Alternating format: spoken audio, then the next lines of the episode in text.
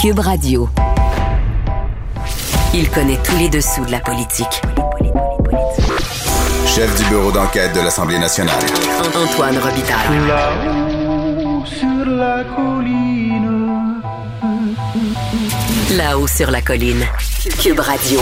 Bon jeudi à tous. Aujourd'hui à l'émission, avant la pause de Pâques, on décerne nos méritas et bonnets d'âne de la semaine parlementaire avec les bulletineuses Sophie Villeneuve et Yasmine Abdel-Fadel.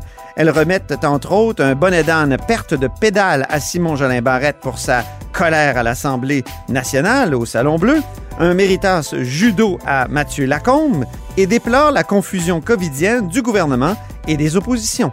Mais d'abord, mais d'abord, c'est jeudi saint, jour du dialogue des barbus. C'est pas moi qui dis ça, c'est mon tonton Thomas. C'est pas moi qui dis ça, c'est mon tonton Thomas. Y a sa barbe qui pique un peu, y a des grosses taches sur son bleu. Mais tonton, l'air de rien, a de l'or dans les mains. Mais tonton, l'air de rien, a de l'or dans les mains. Et bonjour Thomas Mulcair. Salut Antoine. c'est pas vendredi, mais c'est tout comme notre barbu, notre Eh oui. tonton Thomas, accessoirement collaborateur à la Joute et chroniqueur au journal. On va te lire demain, je pense bien. Ben oui, ben oui. Reconfinement à Québec, Lévis, Gatineau. euh, nous, euh, c'est la déprime un peu ici à Québec. En plus, il, vient, il tombe de la neige. Puis euh, de la neige Ah. qui peut même pas être skiée, mon cher. Donc ça, c'est... C'est déprimant dans ce temps-là. Qu'en penses-tu de ce reconfinement-là là, de- du gouvernement Legault? Je pense qu'il n'avait aucun autre choix. Si on regarde la quantité de cas et le, le nombre de variants qui se, est en train d'être communiqués dans la région de Québec, écoutez, dans un gymnase, ils ont eu plus que 60 cas. Oui. Et tout d'un coup, ça, ça se répercute dans des, euh, dans plein de milieux de travail. Donc, c'est ça, faire boule de neige. Donc, il n'avait pas le choix euh, que, que de dire que c'était fin. Puis ça aurait pu tomber sur une autre ville. Il y a quand même une chose, c'est-à-dire dans la grande région de Montréal, on- est en train de vacciner et vacciner et vacciner euh, non-stop depuis quelques semaines maintenant. Donc, on est rendu à des centaines de milliers de personnes qui ont quand même un petit peu d'immunité. On a, on a plus d'éclosion dans les CHSLD. Donc, peut-être le fait d'avoir baissé la barre et donné plus de vaccins à- dans la grande région de Montréal a aidé. Mais l'inverse, c'est qu'à Québec, ils ont ouvert les gyms, par exemple. Et ça, je- honnêtement, c'est un call que j'ai jamais com- com- compris. Mhm. À quelques semaines, à quelques semaines près, ils, ils auraient été de l'autre côté de l'immunisa- l'immunisation. Il n'y Ben aurait oui. pas eu de problème. Puis dans quel, puis déjà, les gens peuvent aller dans les parcs, ils peuvent aller dehors un petit peu jusqu'à 9h30. Donc, avoir ouvert les gyms, c'est quelque chose que j'ai absolument pas compris. J'ai un bon copain qui est très gym. Là. Et lui, c'est genre cinq jours semaine. Et il y allait dès qu'ils ont ouvert à Montréal, puis il m'écrivait des courriels. Il me dit, Tom, ça n'a aucun bon sens. Personne ne respecte la distanciation. Personne porte le masque convenablement. Il dit, j'ai commencé, je suis allé une couple de jours, j'ai, décidé d'arrêter ça. Ça n'a pas de sens. Je vais attendre encore. Donc, on, on- je sais que ce sont des lieux communs qu'on se répète, mais c'est vrai qu'il y a de la lumière au bout du tunnel. Oui. C'est c'est Moses de vaccin qui tardait à venir, puis on avait des délais, puis des ci, puis des ça. Tout d'un coup, il y en a plus qu'assez. Alors, allons-y. Dans, dans quelques semaines après, la moitié de la population va être vaccinée, puis ça va complètement changer la donne. Entre-temps, on ne peut pas ouais. permettre des... J'espère qu'on n'aura pas la mauvaise nouvelle, Tom, de, de l'Arizona. Je ne sais pas si tu as vu l'article sur euh, le nouveau variant qui pourrait résister au vaccin, en tout cas. C'est ça, c'est ça l'enfer dans cette histoire-là. Ouais. On, on c'est un autre lieu commun. On est en terrain inconnu. inconnu. On on n'a jamais vécu ça. Donc, on apprend au fur et à mesure, mais d'après les meilleures informations quand même, on a beaucoup de gens qui sont immunisés maintenant, puis qu'on continue. Euh, ça n'a Bon. pas de sens. Puis bon, pour- moi, j'ai reçu l'AstraZeneca qui maintenant, on nie, ah non, il faut pas celui-là, pop, pop, pop, tel groupe d'âge, tel groupe d'âge. Mais Karim, qui nous donne, pour ceux d'entre nous qui l'avons eu, qui nous donne notre deuxième dose, puis la suite d'attente. Moi, je dirais absolument pas non à le recevoir. Puis si quelqu'un me demande, je dis, va te faire vacciner. Même avec AstraZeneca, même si c'est pas le plus performant, parce que ça donne Ouais. quand même une chance de ne pas avoir les pires effets de, de COVID-19. Trouves-tu que les oppositions sont trop dures? J'entendais Mme Anglade ce matin là, dire que c'est une gestion improvisée qui est comme sur le coin d'une table. que c'est, tu sais, c'est, très dur ce matin de la part des oppositions. Qui, euh, mais les oppositions, tout comme la, la- la tribune de la presse, ont donné énormément de marge de manœuvre au gouvernement depuis un an. Ouais. Euh, la tribune de la presse, là, les, les, les, rencontres avec les médias, euh, genre, combien de fois on a entendu le premier ministre divaguer, il commençait sur la COVID-19, puis tout d'un coup, il était rendu dans un laïus où il s'auto-congratulait. À un moment donné, il faut pas non plus prendre les journalistes pour euh, des pantins.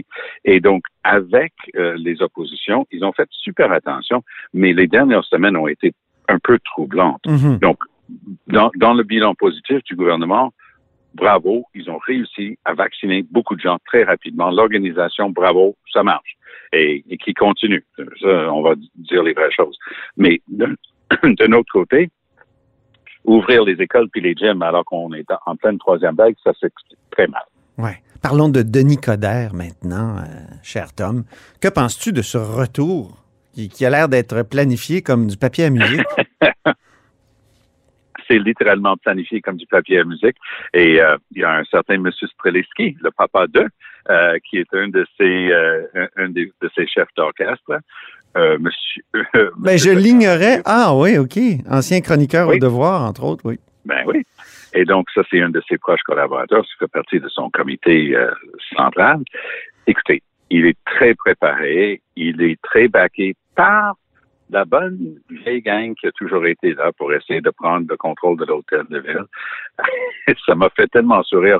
Il fait des, il fait des sorties, il dit, ah oui, mais j'ai vraiment changé. Ben, comment ça? ben, j'ai per- j'ai perdu du poids puis je suis plus arrogant comme avant. Ah ouais? Euh, on- va voir ça à, à, à l'usure. Moi, je, je porte bien mon, mon nom de Thomas dans ce temps-là. Oui. J'ai besoin d'être con- convaincu euh, que Denis Coderre a vraiment changé. Puis, entre-temps, la ville a changé énormément. Et la pandémie n'a pas aidé. Donc, si on regarde la par- les parties les plus progressistes, que ce soit Notre-Dame-de-Grâce, Outremont, Mile End, Plateau, Rosemont, jusqu'à euh, Hochelaga-Maisonneuve, les jeunes familles, il y a des secteurs de Montréal, comme la Chine et Verdun, là. Coderre ne touchera absolument pas à ces secteurs-là. Ah non? Ça, c'est bien établi. Ah non, ça, c'est, ça, c'est Valérie Plante euh, qui a mis son drapeau dessus, puis elle a des équipes très fortes en place, puis elle est soutenue par les ONG, par les syndicats. Donc, elle a une base de gens qui vont non seulement voter, mais qui vont l'aider à s'organiser. Coder un souvenir de comment il était, puis son premier réflexe et son ancien réflexe. C'est-à-dire que j'ai regardé dans The Gazette cette semaine Peter Trent, euh, l'ancien Oui. euh, maire, maire de Westmount, que Madame euh, Plante a nommé au conseil d'administration de, de la Société des transports de Montréal. C'était très intéressant. Mais je lis le papier qu'elle a écrit dans la Gazette. Euh, Puis Peter, je le connais depuis longtemps. Là. Ça me fait quand même rire. Et il dit, ben, regarde, il y a presque personne avec de l'expérience de gestion d'une compagnie, à part cinq politiciens locaux. Il y avait quelques universitaires, quatre au total, un, un romancier, un avocat syndicaliste, un architecte, un économiste et un propriétaire des médias. En d'autres mots, une gang de pas bons pour, aurait pu dire, euh. Mais ça, c'est la gang de Denis Coderre. Il a toujours frayé dans ces milieux-là, les, puissants, les riches. Quand il a fait l'erreur d'abattre tous les arbres dans les îles euh, dans le Saint-Laurent pour faire plaisir à Evenco, qui est en arrière d'Evenco, c'est des riches familles montréalaises et et ça, c'est sa gang. Donc, lui-même était très populiste. Il était du nord et de l'est de la ville. Montréal-Nord, euh, justement, euh, Saint-Michel, ces places-là, c'était un, un peu son fief. Et, lui, là, dans une, une salle avec des gens, puis c'est vraiment un gars qui adorait son monde et son monde l'adorait. Mais Ouais. ce que je peux dire, en, qu- en quatre ans, euh, Valérie Plante a réussi à démontrer que sa vision, son projet à Montréal, son équipe euh, a vraiment de l'étoffe euh, pour. Je t'écoute, je puis j'ai du mal à, à imaginer que tu vas fonder ton propre parti, pas d'argent pour le stade dont tu nous as parlé la semaine passée. Ben, moi, pas, pas pour le stade de baseball, mais ce qui était très intéressant, Mais- j'ai entendu le même Denis Coderre faire euh, une conversion. Il est tombé de son cheval sur le chemin de Damas ah oui? parce que tout d'un coup, il voulait plus d'argent pour le stade. Alors là, c'est une autre riche famille montréalaise, les Bronfman pour les nommer. Les autres, c'était les Molson. Puis Ben, on parlait de Peter Attends, attention, euh, non, il a dit on va attendre après la pandémie. là. Exactement, Ouais, exactement. ça. Mais, mais, mais la seule chose qu'il voulait que les gens retiennent, c'est pas d'argent pour le baseball, parce que c'est indécent de donner de l'argent du public pour un sport joué par des millionnaires qui jouent pour des milliardaires. Donc, Conner, il essaie de ménager le et le chou, mais c'est évident que ça a toujours été son monde. Puis c'est, c'est, il se présentait Monsieur Baseball, puis il n'était pas content avec moi en 2019 lorsque j'ai dit la même, pardon, 2015, ça fait un bout, quand j'étais dans l'élection générale contre Trudeau et Harper en 2015, la question est venue pour le baseball. Et j'ai dit la même chose à l'époque. Pas une, la phrase que j'avais dit, pas une scène pour le, le baseball tant qu'il reste une, une sans-abri à Montréal. Mhm. Et, et j'étais, sin- j'étais sincère. Il y a des, des difficultés sociales à n'en plus finir, puis on va donner de l'argent euh, à des milliardaires pour, pour le joueur millionnaire. Oublie ça. En 30 secondes, que penses-tu de cette hausse de salaire des, des élus fédéraux là, qui, qui est annoncée aujourd'hui? Certains pensaient à un oui, poisson d'avril. Ils gagnent 183 000 en ce moment. Ils vont passer à, peu près à 186, quelque chose dans ces eaux-là. Mais c'est une très, très gros salaire par rapport au Québec, mais par rapport à Toronto, par exemple, où il y a une cinquantaine de députés, c'est un salaire pas si haut que ça. Donc, ça dépend d'où on est. Si on est au Nouveau-Brunswick, puis on est une députée à ce salaire-là, et on est, on est dans les riches de la place. Donc, c'est selon le, le niveau de vie, le coût de la vie de Ouais. chaque endroit au Canada. C'est comme les juges. Un salaire de juge à Toronto, t'es mécène, t'es bénévole. Tu sais, tu vis pas avec un salaire de juge de la Cour supérieure ou de la Cour d'appel à, à Toronto. Mais euh, à, à Terre-Neuve-Labrador, ben, euh, Oh, il Ça devrait peut-être y avoir un ajustement régional des salaires des élus et des Ben oui. juges. il, il, il, il pourrait, mais c'est supposé de travailler tous autant comme autant. OK, OK. Très difficile de les départager. Merci beaucoup, Tom Mulcair. Salut l'autre barbu, à la prochaine. notre barbu, notre tonton Thomas. Ah oui, à, à la prochaine, à la semaine prochaine.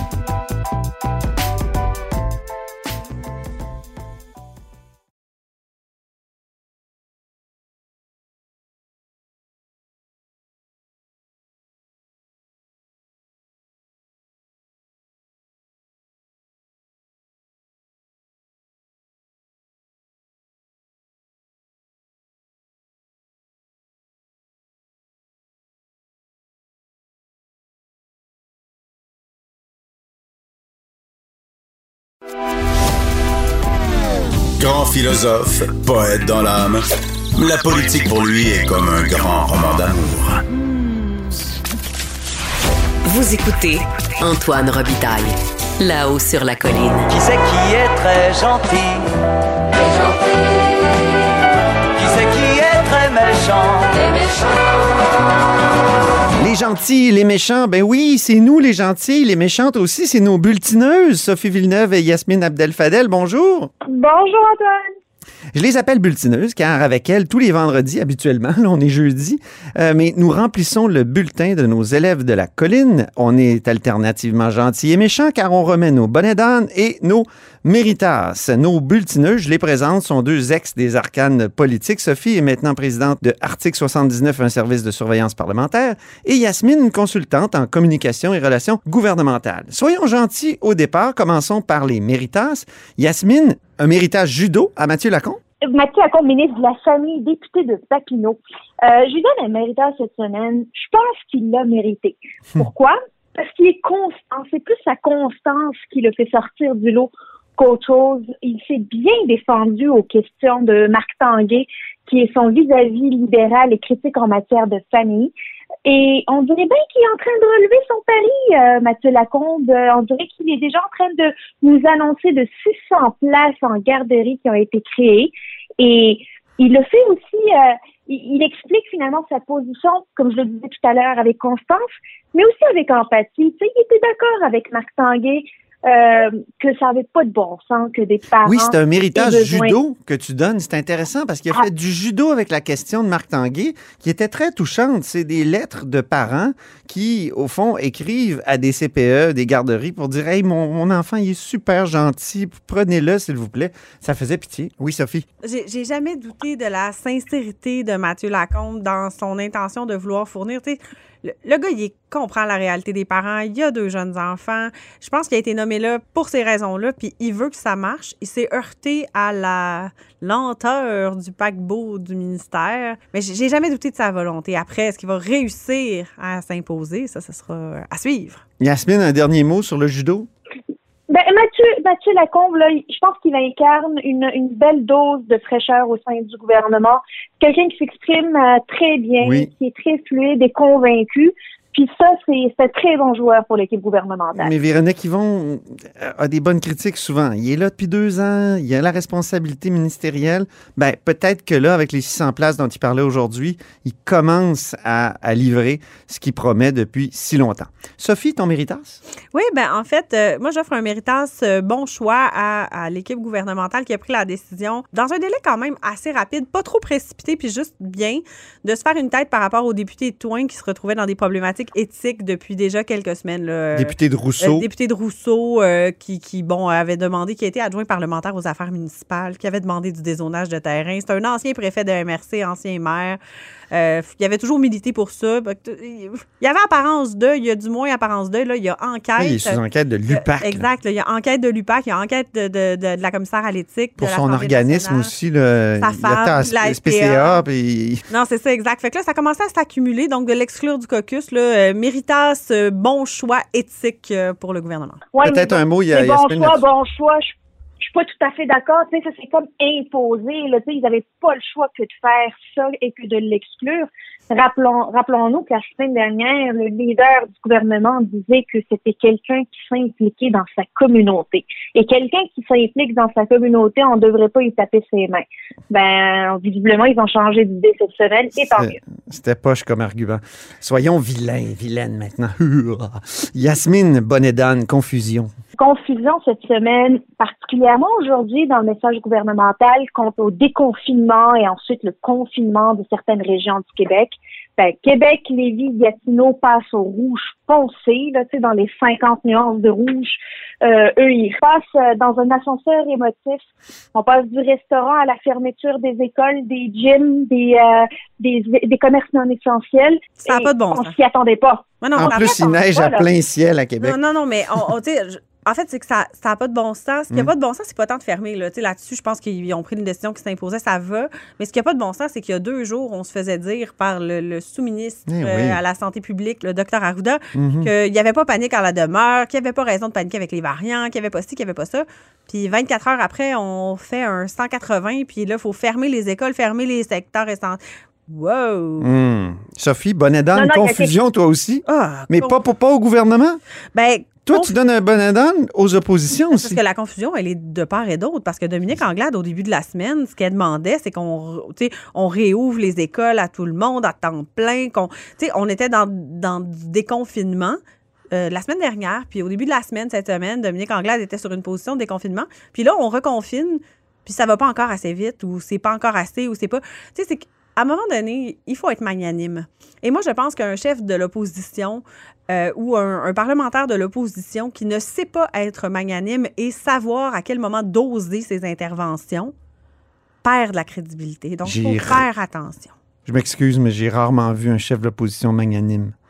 S'il est trop magnanime, euh, c'est sa gang qui lui dit qu'il est trop gentil. Il gagnera à l'aide des fois. Ah, OK. Pour gagner en crédibilité, moi, j'ai ben, j'ai vu des chefs de l'opposition avoir de la difficulté à se créer une crédibilité parce que, justement, ils criaient souvent trop fort. Ah oui. Tout le Yasmine, peut-être là-dessus, sur les oppositions? Ben, ben c'est difficile à dire. Pourquoi? Parce que l'opposition n'a pas accès aux chiffres que les gouvernements ont, n'a pas les projections que, sur lesquelles le gouvernement se base pour prendre des décisions.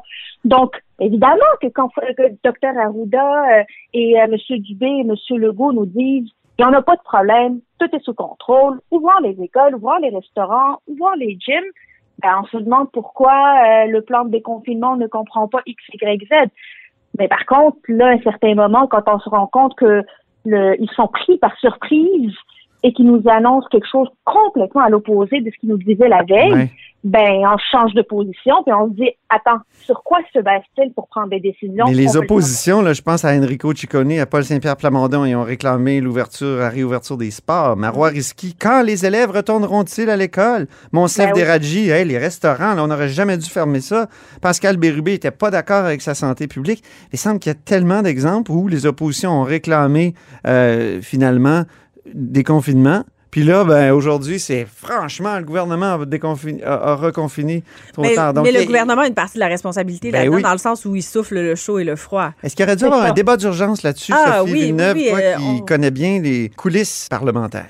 Moi, j'ai trouvé que la demande de débat d'urgence ce matin était. Parce qu'il y en a eu une, il faut Il le rappeler exact, euh, aux auditeurs. ouais. Par le leader de l'opposition officielle, là, André Fortin. Qu'est-ce que ça fait un débat d'urgence à l'Assemblée nationale? C'est qu'on vient débattre pendant deux heures d'un sujet euh, qui, nécessite un- une discussion de nature urgente. Donc, c'est vraiment comme ça, ça s'appelle comme ça, puis c'est exactement ce que ça fait.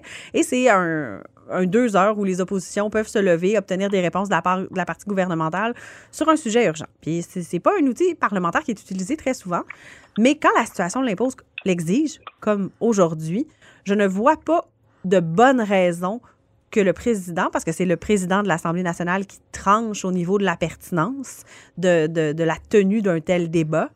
Alors, je ne vois pas aujourd'hui, outre des raisons partisanes, le fait que ce débat n'ait pu se tenir. D'un point de vue parlementaire, les critères étaient là. Le président a rendu une décision Oui. sur cette demande. On aurait dit que cette décision-là avait été écrite au cabinet du premier ministre. Ah oui, hein? Oh. Bonne d'âne euh, Ah, bonne d'âne à François Paradis. à François Paradis. On le donne. Très bien. On reste méchant, vous savez? On reste méchant. Yasmine, bonne d'âne, irresponsabilité.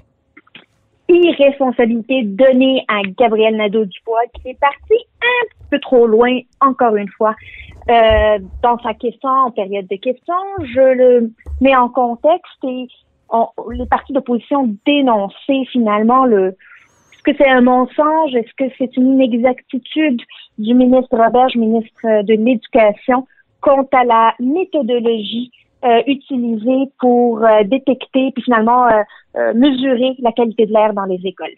Mhm. Et donc, Gabriel Nadeau-Dubois qui déchire sa chemise et qui dit il s'agit de l'air que nos enfants respirent. Ben oui, Wow, minute. il a dit l'air est mauvais. Et, et- On se franchement. calme. Ben oui. Alors, on peut-tu s'entendre que nos enfants sont pas en train de, de suffoquer dans les écoles québécoises? Ils sont pas dans une mine d'amiante. Poussons, mais poussons égal. Sophie, bonne d'âne, perte de pédale. Ouais, je une- comme une mise en contexte ici. Puis je pense que tout le monde là, au Québec actuellement est un peu sur les dents. Je pense que tout le monde vit des situations un peu difficiles, mais je pense qu'il y a un certain décorum à, à respecter à l'Assemblée nationale. Puis depuis quelques semaines, le leader du gouvernement, Simon Jolin Barrette, a perdu ce décorum-là, a perdu son calme. En fait, je trouve qu'il perd les pédales. Il a hurlé tantôt dans l'Assemblée nationale. J'étais là, moi. Puis je te dis, on a fait un saut. J'étais physiquement dans les tribunes des journalistes.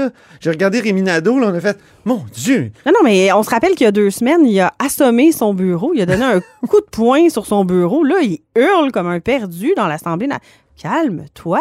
C'est Euh, fou. Va faire un petit jogging. On- euh, je- oui, c'est ça. là, Simon Jolie Barrette, là. On je comprend qu'il ait été Oui, oui. fâché parce que Marois Risky, qui venait de poser une question, avait euh, quand même, euh, je dirais, je dirais, euh, Ouais, mettons en contexte, Marois brisé deux règles. Oui, c'est ça. Deux règles. Elle avait dit Oui, Jean-François Roberge, il est absent, alors qu'elle savait très bien où il était. Ah oui, c'est elle qui a exigé la tenue d'États généraux sur l'éducation. Ça s'est pas appelé comme ça. Sommet on a appelé ça un sommet sur l'éducation. Un sommet bizarre, là. C'était un sommet à huis clos, mais ça fait rien. C'est pour ça qu'il n'était pas là. Tout le monde le savait. là. Le Elle sommet se savait. déroule euh, aujourd'hui. Elle sait que c'est pour ça qu'il n'est pas là. Elle est là, puis elle reproche son absence. Bon, OK, ça, Puis reprocher l'absence? c'est c'est pas permis par les règles de l'Assemblée Ben oui. nationale. Tout ministre peut se substituer. C'est ce qui fait en sorte que c'est tout à fait légal d'avoir une équipe A, une équipe B, parce que même en temps normal, un ministre peut être absent, puis n'importe quel de ses collègues. Donc, il y avait de quoi être fâché, mais il y a des maudites limites à se fâcher de même. Ah non, mais je veux dire, euh, il a perdu les pédales. Bonnet d'âne. Yasmine, un autre bonnet d'âne, mais là, langue de bois. Ouais, je sais. Aujourd'hui, on est très fort sur les bonnets d'âne, mais tu sais, les députés et les ministres, là, ils nous ont pas laissé le choix cette semaine, là, faut le dire. Ils ont l'air euh, d'avoir besoin le- de repos. Absolument. Et Sylvain Roy, le très sympathique député du Parti québécois du comté de Bonaventure, il demande à ce qu'on ait une clause Québec pour notre bois d'œuvre. Est-ce qu'il, je me demande, est-ce que le PQ est au courant de l'impact d'une telle clause finalement sur euh, notre commerce extérieur? Est-ce qu'ils savent que concrètement on va diminuer les exportations, qu'on va pas respecter nos engagements en matière de commerce international, que ça ne va pas contribuer à rééquilibrer notre balance commerciale? C'est trop simpliste, c'est trop facile que de dire Hey, nous, on est les premiers à avoir besoin de notre bois d'œuvre, il faut qu'on soit approvisionner avant de pouvoir exporter, me semble que c'est plus compliqué, plus important que ça. Bien. Puis il y a eu des réponses de M. Dufour, le ministre à qui on a remis plusieurs bonnets d'âne ces dernières semaines. Puis pour une fois, c'était ça se tenait un petit peu. hein? Correct. C'était un peu bancal, mais ça se tenait. C'était correct. Oui, mais tu sais, les, les attentes sont tellement pas élevées qu'il suffit d'avoir juste une réponse correcte pour qu'on se dise, ouais, il y a eu une bonne semaine cette semaine. Nos attentes sont faites. Sophie, peut-être un bonnet d'âne mensonge, mais on en a parlé un peu. Jean-François Oui, Roberge. Oui, oui, non, c'est ça, exact. Euh, ben, en fait, là, il faut que je le dise, là, puis Jean-François Roberge, on lui a envoyé plusieurs bouées de sauvetage. là. Ça fait de nombreuses fois. Euh, On y a même donné des méritats. on- bon, oui, oui, on lui a donné des méritas, puis Jean-François Roberge a de belles qualités. Mais Jean-François Roberge fait preuve de beaucoup d'entêtement. Fait preuve de beaucoup d'entêtement et pense qu'il a raison. Ça joue de mauvais tours, tout ça. Hmm. Mais vous savez quoi? Assez de méchanceté. C'est Pâques, soyons gentils. En terminant, c'est Sophie qui sera notre lapine de Pâques, notre fée des cocos. Méritas, questions incisives. la lapine de Pâques. un peu. oh là là. Euh, oui, question incisive. En fait, euh, on le sait, euh, on, on a vécu au Québec, puis c'est, c'est pas un sujet dont on doit rire du tout, donc je, je Et me non. ramène, je reviens. De- depuis des semaines, on vit féminicide par-dessus féminicide. Et Mégane Perry, qui est députée du Parti québécois, porte-parole en matière de conditions féminines, s'est levée à l'Assemblée nationale pour demander cette semaine. On annonce de l'argent, là, ça serait le temps que l'argent descende. Ouais. Puis elle n'a pas encore eu de réponse satisfaisante. Puis dans la catégorie des conseils gratuits qu'on vient donner, il serait temps qu'on arrête de répondre aux problématiques en créant des comités. Puis qu'on arrête de se réfugier dans des réponses où on a dit qu'on crée- on a créé un comité. Force est de constater que ça va prendre des actions plus concrètes que ça pour réussir à, à répondre à ces différentes problématiques-là au niveau de la violence euh, perpétrée envers les femmes. Ça En- prend un ouais. changement. ça En même temps, elle mérite, euh, Mégane Perry-Mélenchon, un méritas parce que ses questions étaient pas étaient incisives, mais étaient Posées. pas personnelles comme celle de Christine Labrie de T'as Québec raison. solidaire ou celle d'Isabelle Mélenchon qui a même nommé, donné les noms de, de tous les derniers féminicides et a presque fait ce que Québec solidaire a fait dans son fameux tweet, là, c'est-à-dire euh, reprocher à François Legault finalement d'avoir presque du sang sur les mains. Tu peux, Qui était- tu peux pas faire ça. Ce qui a mis fin à la transpartisanerie. Hein? Ouais. Yasmine, peut-être un mot là-dessus? Ben oui, c'est un sujet qui est beaucoup trop sensible pour en faire de la partisanerie. C'est un sujet qui doit qui doit finalement euh, mobiliser et rejoindre tout le monde. C'est pas le moment d'avoir des questions personnelles. Mais tu sais quoi? Il faut poser des questions sur pourquoi l'argent ne se rend Oui. pas. Il faut que l'argent se rende. Puis il va falloir, je suis bien contente que le premier ministre dise euh, qu'il prend ça, qu'il prend ce dossier de manière personnelle pour s'assurer que ça soit réglé, espérant que ça va donner des résultats plus rapidement. Mais la transpartisane- transpartisanerie, c'est terminé. Hein? Il y avait un comité transpartisan de tous les partis. Ben, ils sont pense- allés un, petit- un petit peu loin, là. Je pense que c'est ça. Malheureusement. Les esprits s'échauffent. Ben, Je pense que la semaine qui vient, qui sera une semaine de relâche parlementaire, va Oui. permettre à tout le monde de se, rafra- se rafraîchir les idées, de se reposer et de revenir plus en forme. En tout cas, je le souhaite aux leaders du gouvernement. Et moi, je vous souhaite joyeuse Pâques, Sophie et Yasmine, nos bulletineuses. Merci beaucoup. Et on se reparle le 16 avril. À bientôt! À bientôt! Et nous, à la haut sur la colline, ben, c'est dès mardi qu'on va se reparler. Donc, on prend congé vendredi et lundi prochain.